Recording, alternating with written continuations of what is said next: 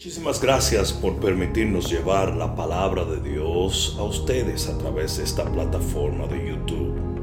No te olvides de suscribirte y de encender la campanita de notificaciones para que no te pierdas nada de lo que Dios pone en nuestro corazón para ti y para los tuyos. Dios te bendiga. Y como hoy es Día de las Madres, cogimos o más bien escogió el Señor una palabra que tiene que ver con una mujer. En el capítulo 15 del libro de Lucas, en el versículo 8 y 9, hay una mujer que usualmente, por las dos parábolas que están alrededor de esta, no tocamos con frecuencia, porque las otras dos parábolas son en extremo muy llamativas. Pero mira lo que dice la palabra en el capítulo 15 del libro de Lucas en el versículo 8 dice, ¿o qué mujer que tiene 10 dracmas, si pierde una dracma, no enciende la lámpara y barre la casa y busca con diligencia hasta encontrarla? Y cuando la encuentra, dile al que está a tu lado, lo vas a encontrar reúne a sus amigas y vecinas diciendo, gozaos conmigo porque he encontrado la dracma que había perdido. ¿Cuántos pueden decir amén? Pon la mano en tu corazón y dile, Padre, háblame porque te escucho. Amén. Dale un fuerte aplauso al Señor.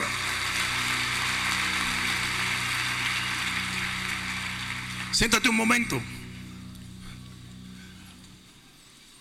Lo primero que debemos notar en esta escritura, y creo que debe ser el punto de partida de lo que vamos a compartir, es que aún las cosas que Dios nos da se pueden perder lo voy a decir otra vez porque parece que no la agarraron. Todavía ustedes se están sentando, ubicándose. Aquí viene de nuevo.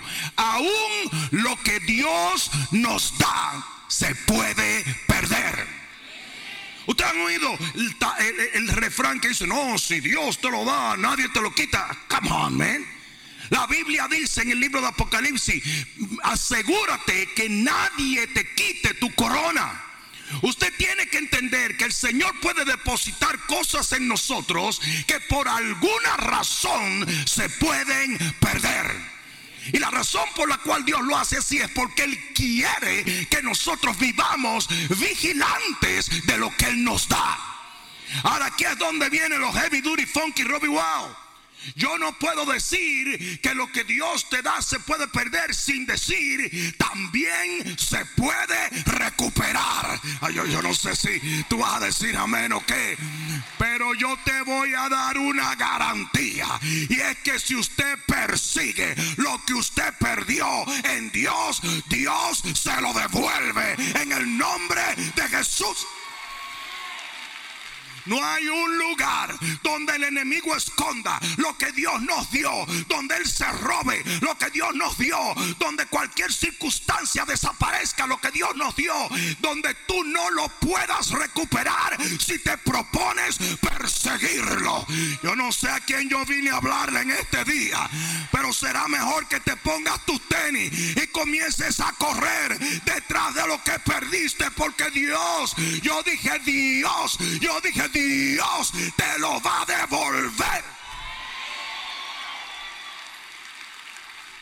Dile al que está a tu lado, eso es para ti, papá. Díselo, eso es para ti. Yo le titulé este mensaje, recuperando, recuperando tu OEE. E. Y ustedes dicen, ¿qué es eso? Recuperando tu óptimo estado espiritual.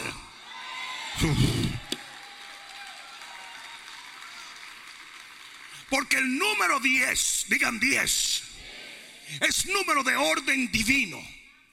Por eso hay, por eso existe lo que se llama el diezmo, que Dios lo ordena. Y por eso existen los diez mandamientos que el Señor lo ordena.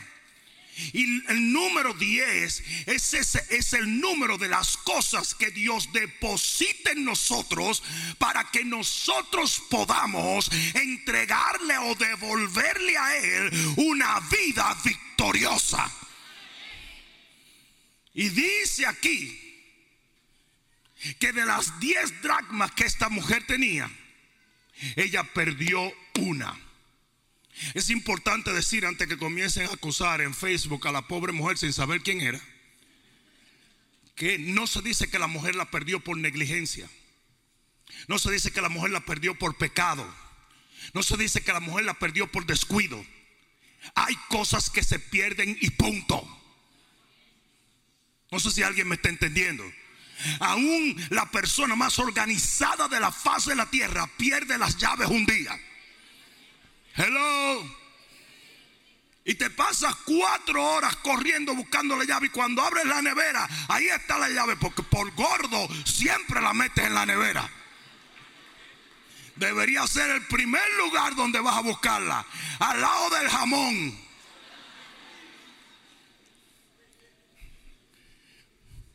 Pero lo que tú tienes que entender es que cada vez que nosotros perdemos algo, todo el mundo nos acusa. Y todo el mundo dice, mira lo que le pasó a este, mira lo que pasó. ¿Sabe la cantidad de cristianos? Que son gente que Dios ha prosperado y bendecido y de repente caen en una bancarrota y todo el mundo dice, tú ves, porque no diezmaba, pero yo diezmaba, no ofrendaba, pero yo ofrendaba, por, por, el gallo loco, pero yo no soy ningún gallo loco. Porque a la gente le encanta acusar y condenar para sentirse mejor ellos.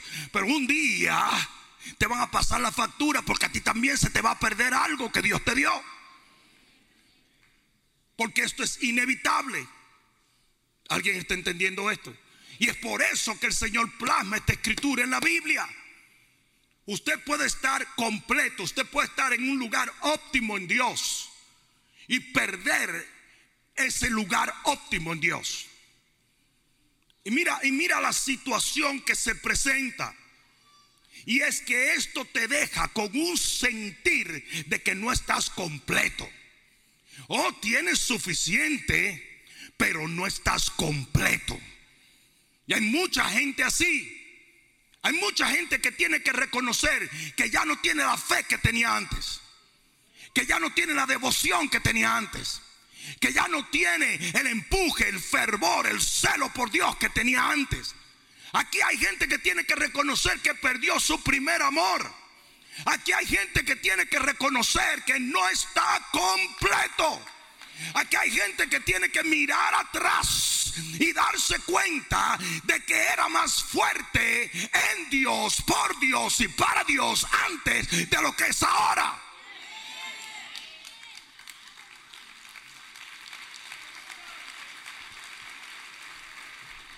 Y uno de los principales problemas es ese, que aprendemos a vivir incompletos y nos acostumbramos a vivir así. Y usted no puede acostumbrarse a estar incompleto. Es muy diferente a perder un diente. ¿Usted ha perdido un diente alguna vez? Usted pierde un diente y usted se siente que el mundo se le derrumbó. Yo perdí una muela, me dieron un tablazo una vez. Y yo perdí una muela por aquí atrás, salió del fuetazo que me dieron. Y es una cosa, y tú sientes eso, y tú sientes, no, no, pero ¿quién va a vivir así? Yo no puedo ni, y tú no puedes ni dormir. Y el aire entrando por ahí, todo eso. Tú estás desesperado. Pero ¿sabes lo que pasa a la semana? Ya tú ni te acuerdas de eso. Porque te acostumbraste a vivir con esa pérdida. Y te voy a decir, en cosas espirituales usted no puede darse el lujo de acostumbrarse a eso. Usted tiene que terminar su carrera completito. Por eso dice la Biblia que cuando Caleb ya estaba mirando a la recta final y dijo, wow, wow, wow, wow, wow, wow, wow, wait, wait, wait. Pero yo no lo he recibido todo todavía. ¿Cómo? Sí. Hay unos montes que el Señor me prometió que todavía no lo tengo. Ay, pero tú eres un viejo de 80 años, deja eso así, Caleb. No, no, no, no, no. Yo lo quiero todo. Yo tengo que estar completo. Si Dios lo prometió, si el Señor lo asignó, si el Señor lo designó, yo lo quiero, yo lo quiero, yo lo quiero. Hoy yo he venido a decirte, usted tiene que recuperar lo perdido.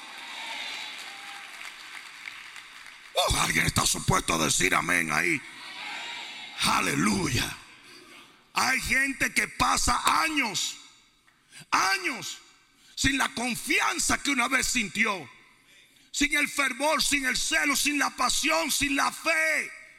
De repente lo perdiste. Y si eres cristiano, y si tu nombre está escrito en el libro de la vida, pero está chueco. Está chueco. Y pasan años así. ¿Sabes por qué? Te lo puedo decir por qué por la apatía que el enemigo pone en nuestra mente. En el instante en que usted pierde su lugar óptimo en Dios, el enemigo trata de convencerte que todo está bien. Just relax, man. Just relax. Tienes nueve. ¿Qué es uno? Si Dios te lo dio, es de extremo valor. ¿Alguien entendió eso? ¿Alguien está entendiendo esto? Una de las cosas que el enemigo te, te usa para que te conforme con no estar en el óptimo lugar de tu caminar con el Señor es que uno no vale nada. Y eso es mentira. Eso es mentira. El valor de las cosas espirituales es incalculable. Y si Dios te lo dio, lo voy a decir otra vez. Y si Dios te lo dio.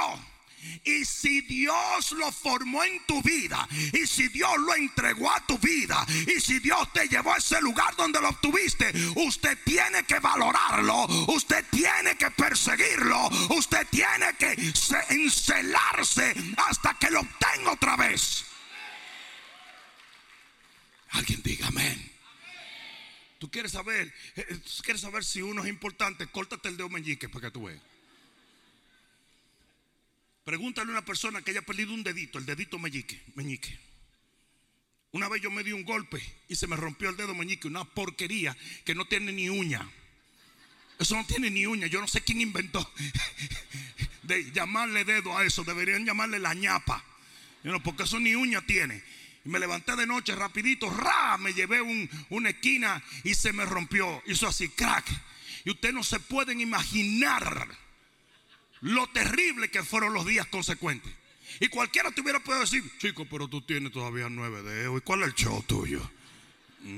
¿Y cuál es el show? ¿Tienes nueve? Uno es importante. Y más cuando viene Dios. En primera de Samuel capítulo 3 versículo 19, Samuel no dejaba caer a tierra ni una de las palabras del Señor. Ni una. Todo lo que Dios hablaba, él lo valoraba. David perseguía al león y al oso por una oveja.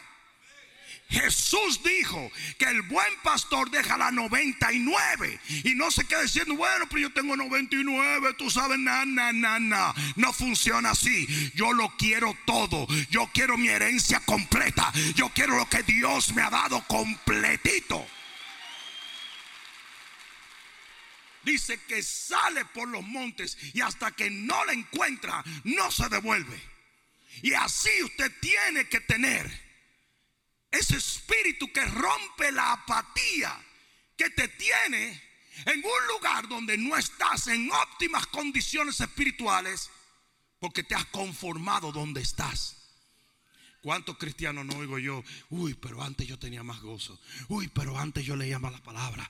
Uy, pero antes yo soñaba más. Uy, pero antes yo quería más. ¿Qué pasó? Pero eres cristiano, sí, yo soy cristiano. Sí, yo a la iglesia. Pero vas a la... Van al grupo, pero ya no tienen alma. Llega medio tarde con una lagaña atravesada, incómodo, viendo el reloj. Antes no llegaba solo porque tenía fervor por los no creyentes. Ahora llega solitingo. Lleva seis meses que ni siquiera le hablas a un alma de Cristo. Y sabes lo que el enemigo te dice: It's okay, it's alright, está, chévere. Porque tú eres de Cristo, tú eres de Cristo. Y es verdad que tienes nueve, pero perdiste uno. Y el enemigo te convenció y hasta que usted no rompa con esa apatía, usted va a estar incompleto. ¿Cuál es mi mensaje para ti? Rompe. Rompe con la apatía. Rompe. Rompe. No te quedes tranquilo, no te conformes. No le compres al diablo la mentira que es suficiente lo que tienes. Suficiente es cuando tengas todo lo que Dios ha asignado para tu vida. Hay promesas en tu vida que no se han cumplido. Hay cosas en tu vida que quieres lograr que no lo has logrado. Hay ciertas virtudes que tú tenías que ya no tienes. Tu corazón no es el mismo. Pero eso no quiere decir que te tienes que quedar allí. Usted puede perseguir otra vez. Yo no sé a quién fue que yo vine a hablarle hoy.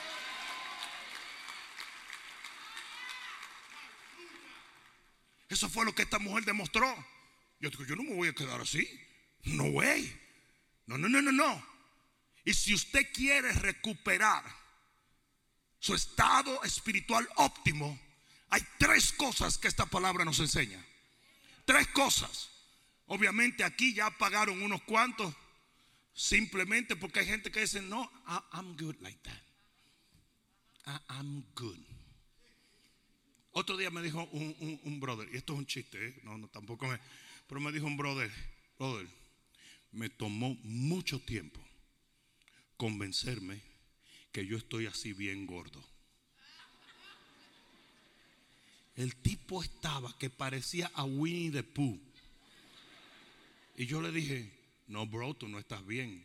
Me dijo, no, no, no me venga a hablar de eso. Que ya yo he luchado mucho tiempo. Eso no quiere decir que estás bien.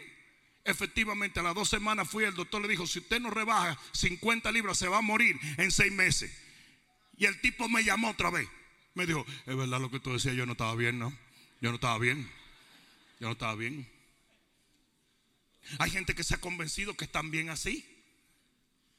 Pero usted no está sintiendo, ni sirviendo, ni haciendo como usted hacía. Usted ni piensa igual. Y lo que dice la Biblia cuando el Señor le habla, que perdió su primer amor, es, mira de dónde caíste. Mira de dónde caíste. Mira para atrás. Y esta mujer dijo, miró lo que tenía. Yo tenía 10. ¿Y cuánto tiene ahora? 9. ¿Cuánto tú tenías? Diez. ¿Cuánto tienes ahora? Nueve. ¿Y cuánto tienes? Diez. Ahora, nueve. ¿Y con cuánto tú quieres terminar? Con diez. ¿Pero cuánto tú tienes? Nueve. ¿Cuánto tú tenías? Diez. Pero ahora, nueve. ¿Y qué tú vas a hacer? Bueno, la matemática que acabamos de hablar en este cantinfleo, lo único que me deja es una opción. Y es perseguir la que se me perdió.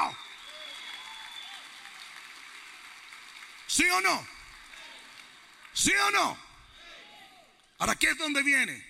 Tres cosas tú necesitas para recuperar tu estado espiritual óptimo. Agárrate la peluca, que ahí vamos. Número uno, confronta las tinieblas. ¿Sabe lo que dice la Biblia? La mujer prende la lámpara, enciende la lámpara. ¿Y sabe lo que quiere decir enciende la lámpara? Que echa fuera las tinieblas. Y usted tiene que venir en contra de todo espíritu que lo esté ofuscando para mantenerse en un estado menor. Yo no sé a quién fue que le vine a hablar hoy. Usted tiene que declararle la guerra al enemigo. Todas las tinieblas que vienen a esconder lo que perdiste deben ser confrontadas por ti. Porque esas tinieblas se confabulan exactamente para eso, para mantener escondido lo que era suyo. Y dice que ella encendió la lámpara. La casa estaba oscura. Y de repente ella enciende y la luz empuja las tinieblas. Usted tiene que remover los espíritus inmundos que están tratando de minar tu mente, tu corazón. ¿Alguien está entendiendo esto? ¿Y cómo lo hacemos? Intercesión, oración, devoción. Te voy a dar otra. La Biblia dice, lámpara de Jehová es el espíritu del hombre. Eso quiere decir que usted tiene que estar metido con Dios para que su espíritu esté encendido. Usted sabe la cantidad de gente que tiene un espíritu durmiente. Están, están rezagados. Usted intercede, usted busca de Dios, usted comanda esas tinieblas cada día. Señor, yo le voy a decir una cosa. Ustedes pueden creer que hay cristianos que no hacen guerra espiritual nunca. Nunca. Nunca confrontan al enemigo. Pero se viven quejando. Y viven diciendo, porque yo no entiendo, porque yo no sé, porque yo no puedo comprender, porque no, es que, que, escapa mi realidad. Compadre, la Biblia dice, resistid al diablo y él huirá de vosotros. No de Dios, de ti. Porque Dios no tiene problemas con el diablo, el diablo no se mete con Dios.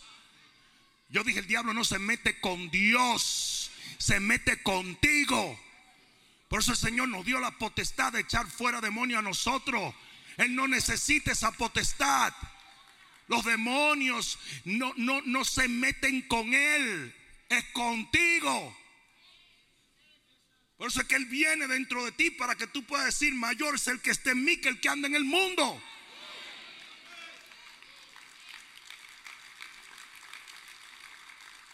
Tenemos una iglesia en esta generación débil. Una iglesia que no batalla. La Biblia dice que el estado espiritual del pueblo cuando Débora se levanta es que no se veía ni un escudo ni una lanza en todo el pueblo. Nadie estaba peleando, nadie era una amenaza al enemigo. Esta iglesia tiene que convertirse en una amenaza al enemigo.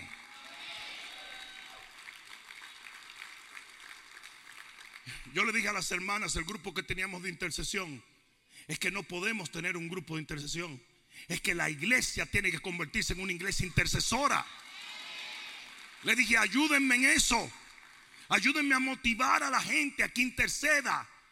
La Biblia dice que la iglesia más grande de la historia, que fue la iglesia de Seúl, Corea, esa iglesia tenía 24 horas al día, 10 mil intercesores. Ustedes no oyeron lo que yo le dije. Diez mil intercesores. Tenían lo que se llama un monte de oración en una montaña. Hicieron pequeñas habitaciones como huecos, como cavernitas. Y ahí se, se metían diez mil personas con el frío de Seúl, Corea, con el calor de Seúl, Corea, con lo que sea. No puede haber grupos de intercesores. Tiene que haber una iglesia que interceda. No, no quiere decir que los hermanas que interceden están mal, todo lo contrario, están haciendo lo que los demás no hacen. Pero no puede ser exclusivo de un grupo. Todo cristiano que quiere estar en un lugar óptimo tiene que ser un intercesor. Tiene que ser un intercesor.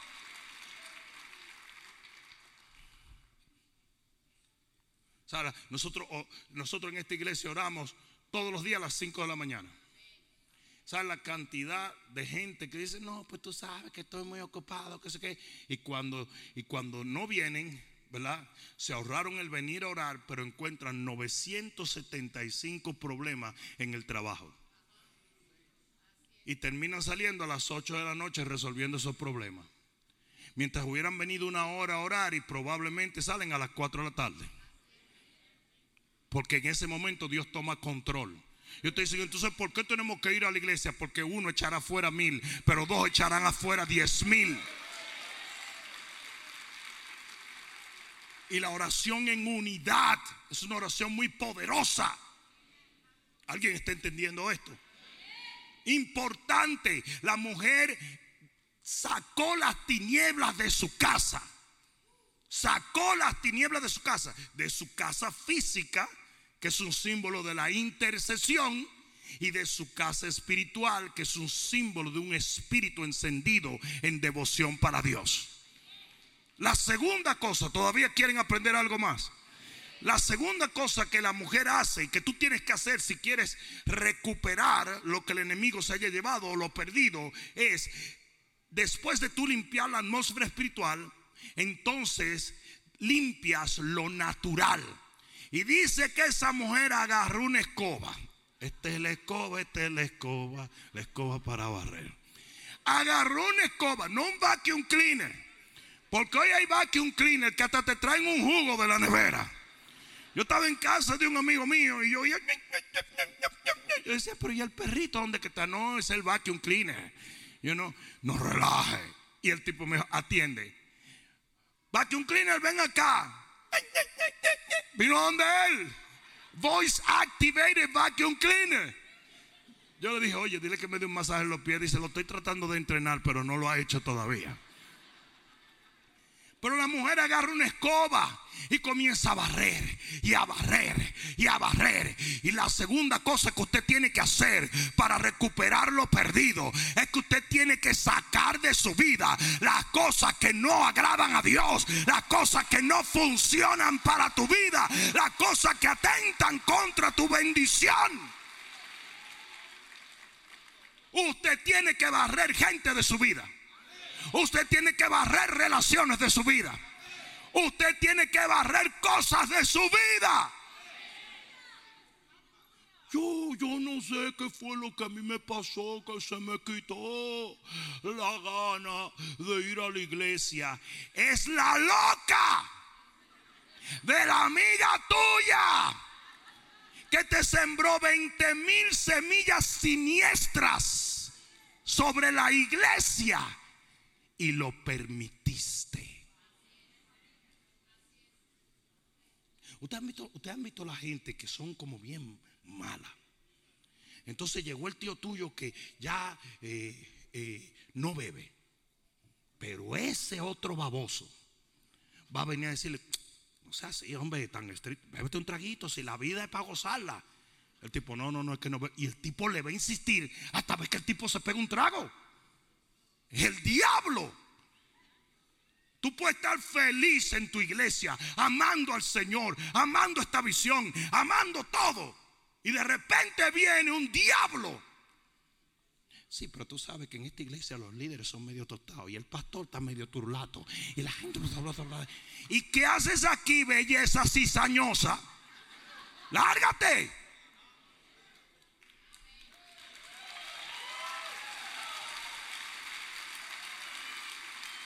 Tú sabes lo que hizo Jesús cuando llegó a la casa de su papá y vio que ahí había gente que no estaban bien. A latigazo los corrió. Eh, tú estás oyendo lo que te estoy diciendo, ¿verdad? Los barrió. Los barrió. Pero hay gente que insiste en reciclar la basura. Ustedes saben que yo, yo, yo, yo vine hace dos días yo abrí el horno de la... Yo no sé por qué, pero abrí el horno y vi que había un pavo de Thanksgiving allí. Pero podrido, no, podrido no. Yo lo estaba pensando mandar como penicilina a algún sitio. Aquello yo no sabía, oye, y, no olía ni nada. Era una cosa. y yo vi eso y yo dije, oh, pues, un, tipo tan fino como yo. Yo no sabía si llamar a alguien. Yo iba a decir, mándame a alguien, Jaime, please, please. Mándame a alguien, ayúdenme aquí, que hay un muerto metido en este asunto. Eso tenía como una burbuja y una cuestión. Y la, y la razón, ahora me acordé porque fue que me di cuenta. Porque ya de, lo, que, lo que fuera estaba dripping. Es que, es que hay un. Eh, eh, la, manera de la unidad eh, cocinástica de, de mi vida es que hay un microwave arriba, que es el que tú usas todo el tiempo. ¿Verdad? Y abajo está el horno. Pues yo no pasaba por el horno nunca. Ahí habían seres caminando y cosas. Y cuando yo veo esto, yo no sabía qué hacer. ¿Y qué hago? ¿Y qué hago? Te voy a decir lo que yo no debía hacer. Yo no debía agarrar esa porquería y meterla en la nevera. ¿Verdad que no? Pues eso mismo es lo que muchos cristianos hacen. Eso mismito es. ¿Sabe la cantidad de cristianos que continúan en relaciones que los están matando? Con gente que los está envenenando. De lo que está lleno el corazón habla la boca. De lo que está lleno el corazón habla la boca. La Biblia te da una licencia para tú juzgar a la gente por lo que habla. Es la Biblia que te da una licencia de que tú digas esa persona no es buena. ¿Por qué? Porque lo que tiene es tóxico, radioactivo. Lo que sale de ese corazoncito por ese, ese orificio llamado boca no edifica. Pero ¿sabes qué hacemos nosotros? Le llamamos otra vez. Ven, ven, envenename un poquito, un poquito más. Tú sabes que los otros días se me quitaron las ganas de orar. Ahora quiero que me quites las ganas de vivir. Vuelve, please. Vuelve. Si, responde a mi mensaje que necesito perder mi fe. Señores, pero ustedes saben la cantidad de gente enamorado de Dios en esta iglesia y de repente viene. Ustedes saben que la gente no se va de las iglesias por mí. Eso, es una misconcepción. Muy pocos cristianos tienen la altura doctrinal de decir, no, me, no creo que la doctrina de ese tipo esté enderezado. Eso es un disparate. Muchachos, yo, yo, tengo un doctorado en teología y, y, no ando con esas tonterías. Y te voy a decir una cosa. La gente se va ¿por qué? Porque Chubaca se le sentó al lado. ¿Mm? Y te comenzó a envenenar. Y tú le decías, please, dame otro trago, dame otro trago, dame, oh, oh, ay, dame otro trago. ¿Por qué se va la gente de la iglesia? No, que tuvo un problema con un hermano, que tuvo un problema con una hermana, que fulano me dijo, que yo no lo puedo creer, que esto es imposible. Me junté con fulano y fulana me contó. Es el diablo. Yo dije, es el diablo. Y usted lo está entreteniendo. Usted está agarrando esa basura que sacó de ahí y la está metiendo con la comida buena en la nevera. ¿Para qué? ¿Para qué? Ella barrió y barrió y barrió. La basura se bota. La basura se saca. Lo que no sirve, lo que no edifica, lo que no alimenta, lo que no fortalece, lo que no te da bendición, lo que no produce fe. Sáquelo, bárralo, échelo. Ya. Hello. Tenía un tío que, que me dijo un día, oye, este alcohol me está matando. Yo le dije, ¿cuándo fue la última vez que esa botella te tiró en el piso y se te metió en la boca?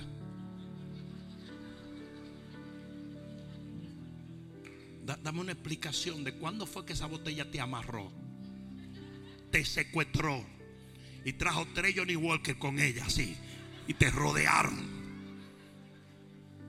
Me dice, oye, tú, tienes razón, soy yo mismo. Si eres tú mismo. Mi papá siempre hacía, esta barriga porquería. Y después iba se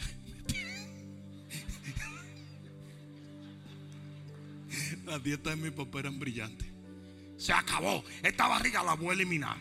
De ahora en adelante voy a cenar con un jugo y galletitas de soda y un poquito de queso. El tipo se sentaba con una batidora de jugo, una lata de galleta y un tablón de queso. Y después decía, llevo una semana en esta dieta y he ganado 15 libras. Yo no entiendo qué es lo que está pasando. Yo sí.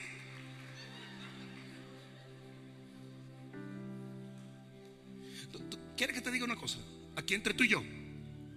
Si la Biblia dice anda con sabio y sabio serás, anda con estúpido y estúpido serás.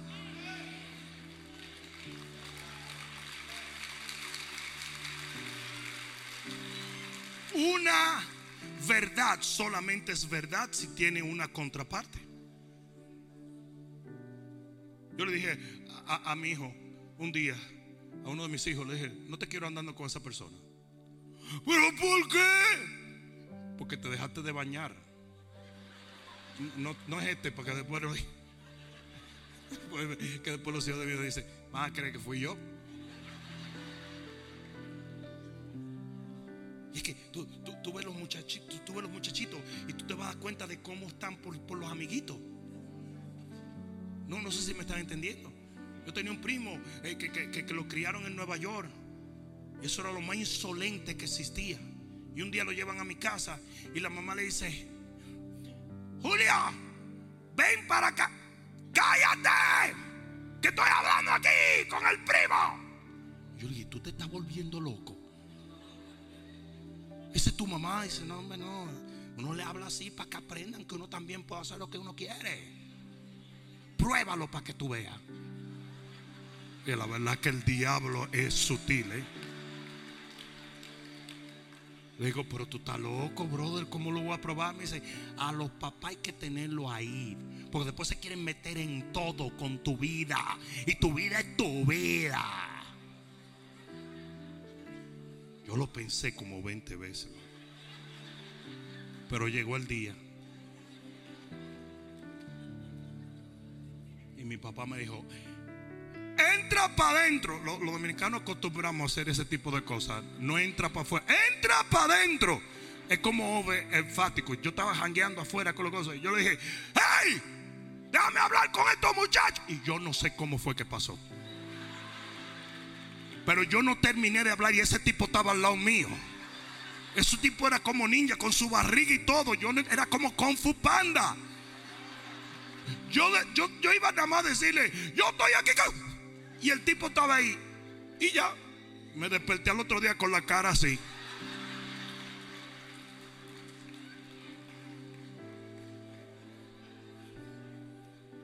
Y usted dice, no, porque uno no es muchacho para dejarse influenciar. Chequea tus amistades y te vas a dar cuenta que te estás alineando a ella.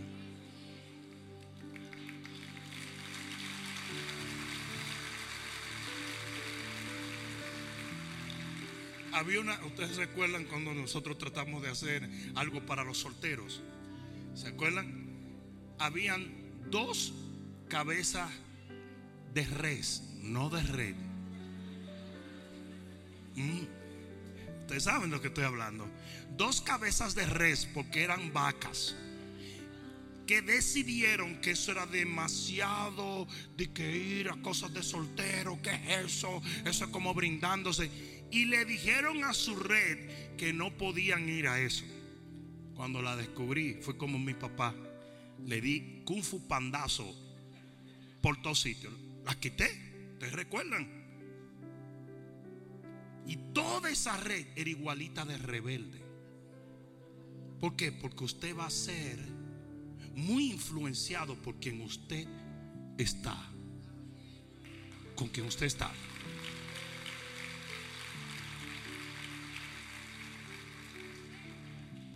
La, pastora María hace una historia de que ella se juntó con una muchachita. Eh, por favor, no tomen esto como una ofensa. Es una ofensa, es una historia real. Pero ella se juntó con una muchachita cuando estaba chiquita que era gaga. No era Lady Gaga, pero era gaga. Todas las muchachitas, yo, yo, que, que, yo, yo, yo. Entonces ella comenzó a gaguear. Ella comenzó a gaguear. Y en Santo Domingo se utiliza lo que se llama bruto psicología, un método muy efectivo. Tan, tan terrible la bruto psicología que yo tenía un primo que era zurdo y en ese entonces se creía que ser zurdo era que estaba mal el muchacho. Le entraron a pecosar y le vendaron la mano zurda. Hasta que el tipo escribiera con la derecha. Yo no estoy diciendo que eso está bien, pero estoy explicando hasta dónde se entiende el método de la brutopsicología.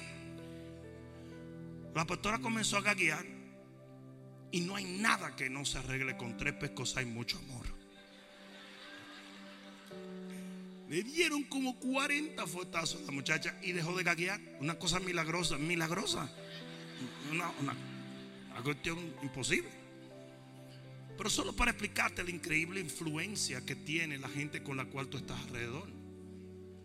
El, el- el 80% de los, de, la- de los dominicanos en Nueva York son cibaeños.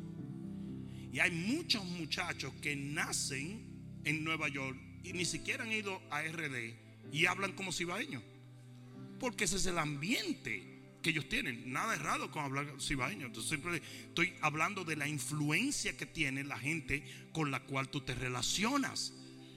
Es algo sutil, es algo que tú no razonas. No sé si me están entendiendo. Y termino con la tercera cosa que tú necesitas para recuperar lo perdido. Diligencia. Y diligencia aquí dice que ella tuvo diligencia hasta encontrarla. Y la palabra es persistencia. Es la diligencia que te lleva a la persistencia. Es tener cuidado en seguir haciendo lo que estás supuesto a hacer hasta que el resultado que tú quieres sea favorable para la gloria de Dios. Todo lo que yo te he dicho solo funciona si usted se vuelve un fanático de llegar a un lugar óptimo espiritualmente hablando. Dígame si esto no es cierto. Llega fulano a la iglesia, flaquito, se ve bien. Esto es clásico. Oye, ¿cómo perdiste peso? Le dice el gordo. Dieta y ejercicio. No, no, no, pero dime, no hay otra cosa.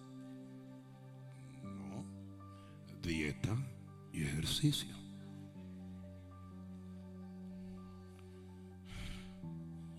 Pero ¿por qué te sientes así?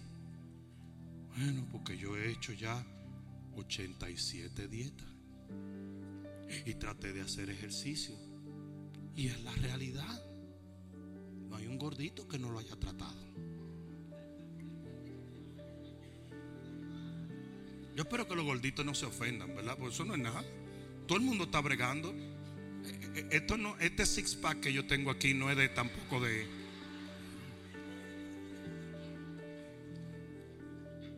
Pero no es que tú lo intentes, es que tú lo intentes persistentemente.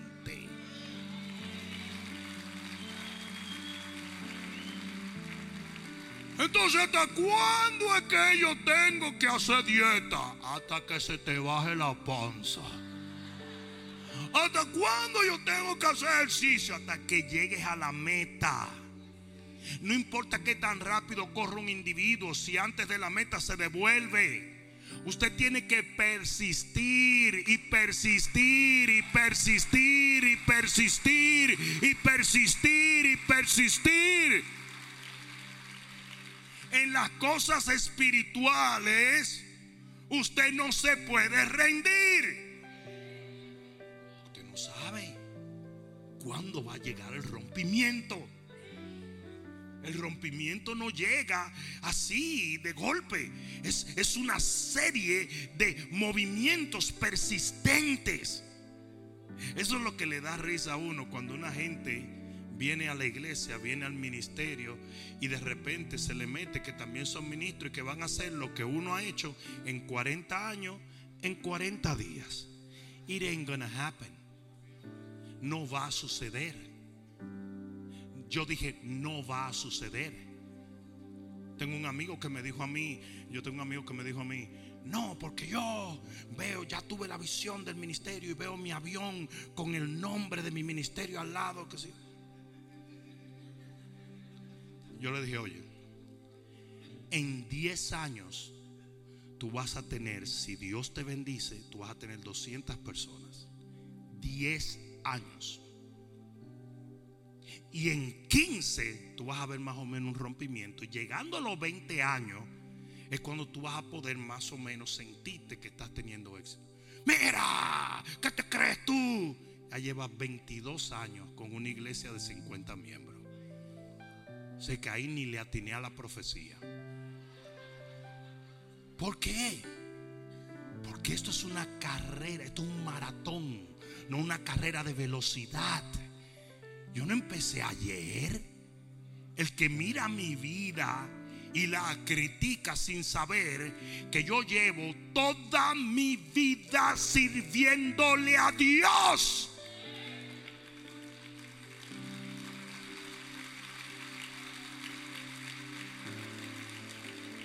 He hecho nada más que esto. 15 años. A los 15 años yo vine al Señor.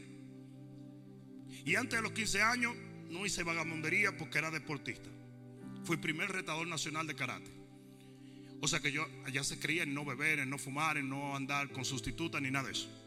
Ni mala noche podía pasar uno. Y a los 15 años me convierto, de los 15 años comienzo mi ministerio y hasta el día de hoy que tengo...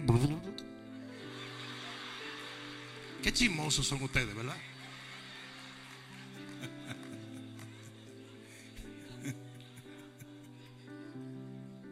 ¿Cuánto quieren que yo revele mi edad? Váyanse ustedes, ¿por qué le pasa a ustedes? Ve cómo comprobé que eran chismosísimos. Yo solamente le voy a dejar dicho que son como 25 menos que yo, Rosa. 17 menos que Carlos Ortiz. Y ya ni sigamos por ahí. Pero el punto es, mis amados, el éxito es una serie de movimientos en un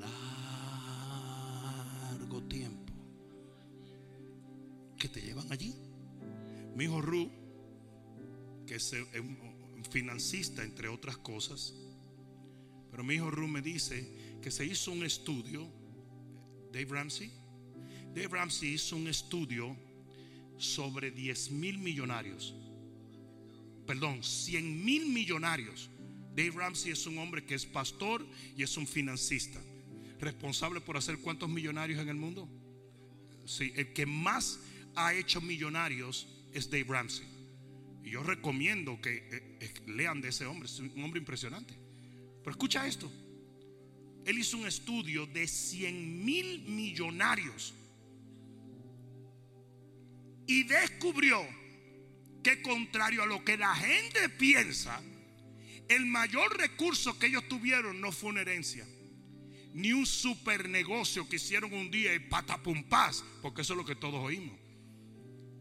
El mayor recurso que tuvieron fue administrar su sueldo, cualquiera que fuere, en un largo tiempo de la manera correcta.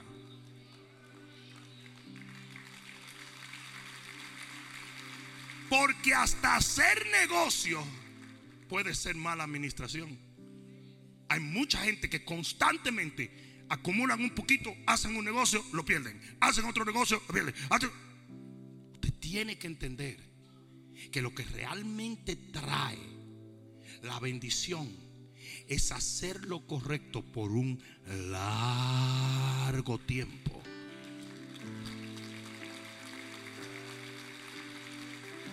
insistir, persistir. Porque dice aquí que la mujer solo se detuvo cuando la encontró. Y eso es lo que usted tiene que hacer. Yo solamente voy a parar cuando llegue a donde tengo que llegar.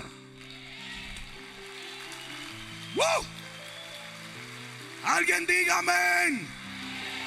Es más, ponte de pie y dale un grito de gloria al Señor. ¿Sabe lo que dice la Biblia? Que el rey tomó las flechas en sus manos, golpeó y se detuvo. Y Eliseo le dijo, cada golpe que estabas dando estaba derribando enemigos, pero te detuviste demasiado rápido.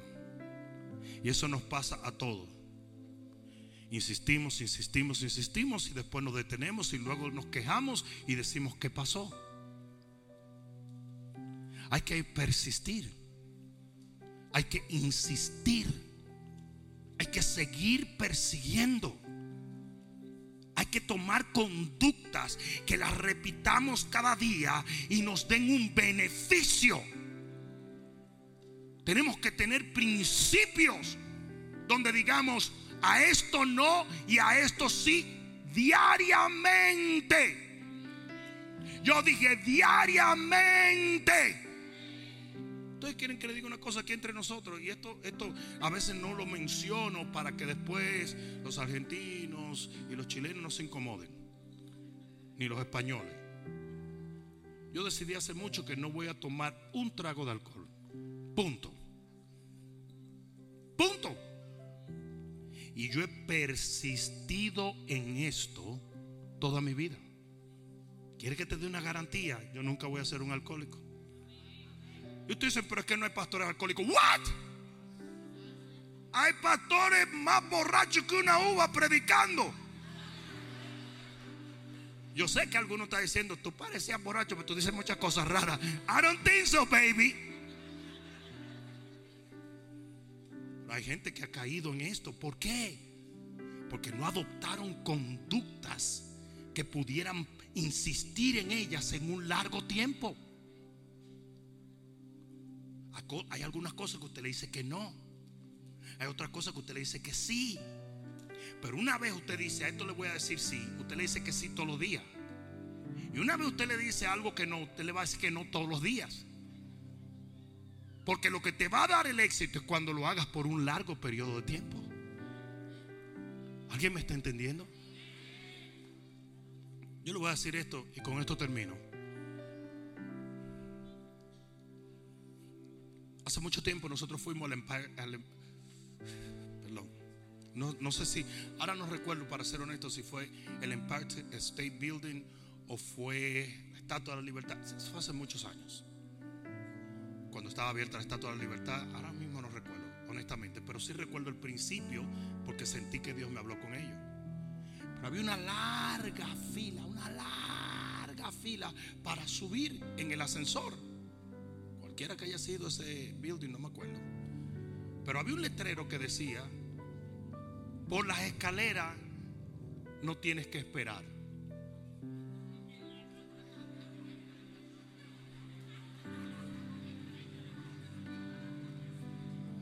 Y el problema es que hay tanta gente esperando su bendición porque están esperando una bendición de ascensor.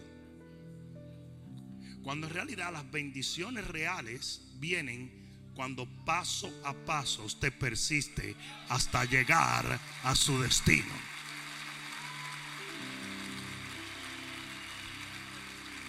Oh, pero pastor, es muy incómodo, es fuerte, más incómodo es pasarte la vida esperando el ascensor que no llega.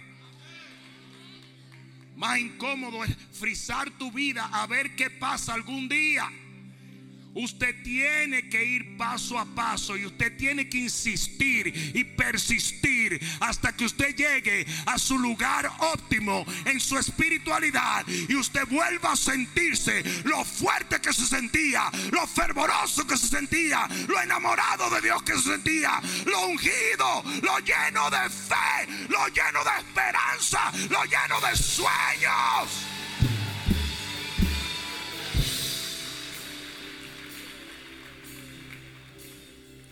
Mucha gente que sigue siendo cristiana,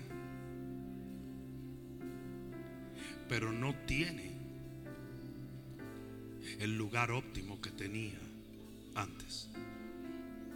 Vuelvo y pongo el ejemplo de el dedo meñique roto. Muy simple. Usted pudiera estar aquí y, y todo el mundo lo ve como que es normal, pero usted se está muriendo por dentro. Porque de tus 10 deditos hay uno que está roto.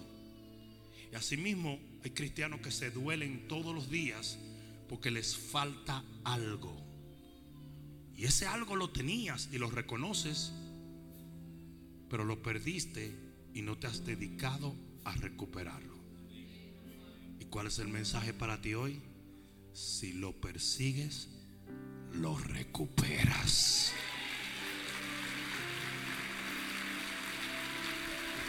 Y al que vive para sea la gloria, sea la honra y el poder, sea la gloria, sea la honra y el poder.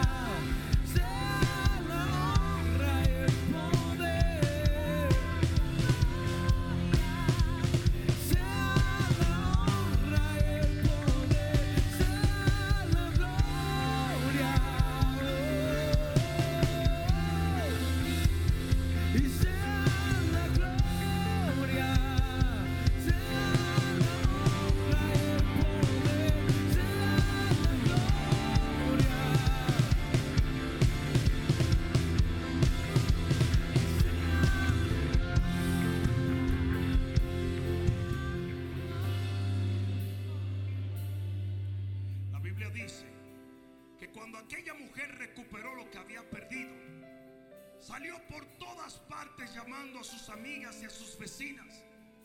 Y le dijo, gócense conmigo. Y a veces nosotros no podemos ayudar a los demás a obtener su bendición a menos que nosotros batallemos y obtengamos la nuestra. Aquella mujer tenía la autoridad, el testimonio de decirle a otro, lo que yo perdí, lo recuperé. Y eso es exactamente el por qué el Señor me envió a darte este mensaje.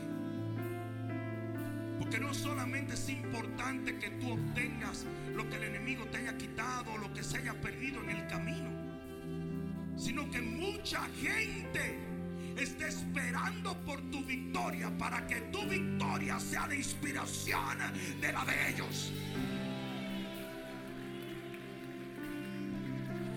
Es un mensaje acusativo. Ese es un, mensaje para que te sientas mal, porque entiendo lo que el, el bishop está diciendo. Yo, yo, yo, yo descuidé o yo perdí nombre.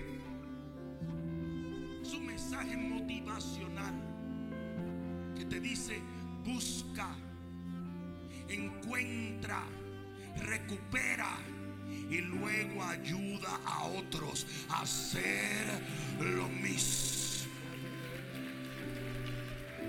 ¿Qué es la Biblia? La Biblia son historias inspiradas por Dios que salen de la boca de Dios, pero con hechos reales. De gente que una vez estuvo y Dios lo sanó. De gente que una vez perdieron su salud, pero el Señor lo sanó. De gente que perdieron su dinero, o perdieron su familia, o perdieron su felicidad, o perdieron su gozo, pero lo recuperaron otra vez. Hay gente que está luchando con autoestima. Hay gente que está luchando con vicios. Hay gente que está luchando con enfermedad. Hay gente que una vez fue saludable y hoy no lo es. Hay gente que una vez fue fuerte y hoy no lo es. Hay gente que una vez tuvo gozo y hoy no lo tiene. Hay gente que una vez tuvo fervor. Hay gente que una vez sentía la presencia de Dios de una manera gloriosa y hoy no la siente. ¿Es esto una acusación? No. Es una dirección, es un direccionamiento a recuperarlo otra. Levanta tus manos al cielo. Padre, en el nombre de Jesús, bajo la unción que ahora hay en este lugar, como respaldo a tu palabra, oh Dios.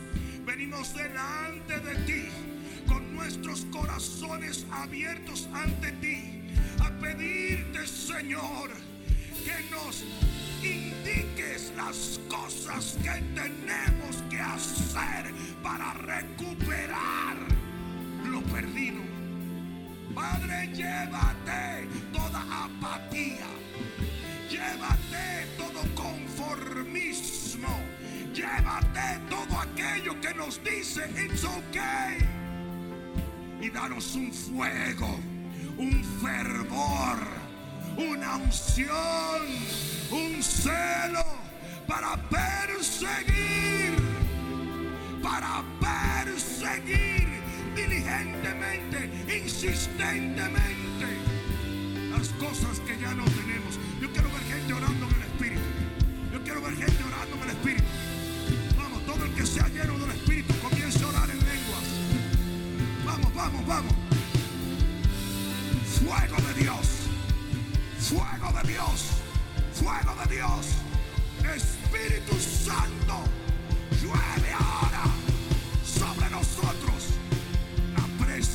Presencia de Dios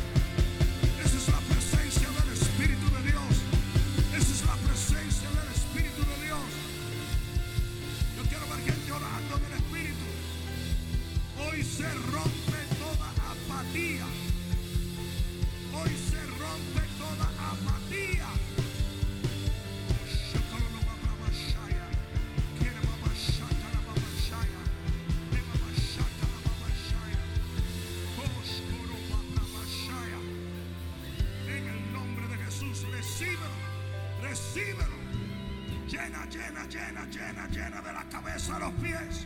Llena de la cabeza a los pies. Llena de la cabeza a los pies. Llenos, llenos, llenos, llenos. Aleluya. Wow. Hay un fuego impresionante en este lugar. Hay un fuego impresionante en este lugar. Gracias Jesús. El Espíritu de Dios me dice que te diga algo antes de terminar.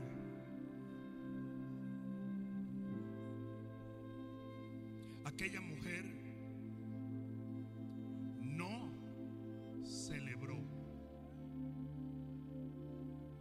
cuando tenía nueve, cuando estaba incompleta. No habló de gozo. ¿Sabe cuánta gente en el reino ha perdido su gozo? Porque se siente incompleto. El único momento donde esta mujer celebró y encontró quien celebrara con ella fue cuando recuperó lo perdido. Hay veces que tú mismo dices, porque yo no entiendo por qué no siento el gozo y la paz que sentía antes. Es imposible. Si te faltan bendiciones o virtudes, cosas que forman tu carácter, cosas que Dios quiso poner en ti, pero por alguna razón ya no están allí, no vas a sentir un espíritu dispuesto a celebrar.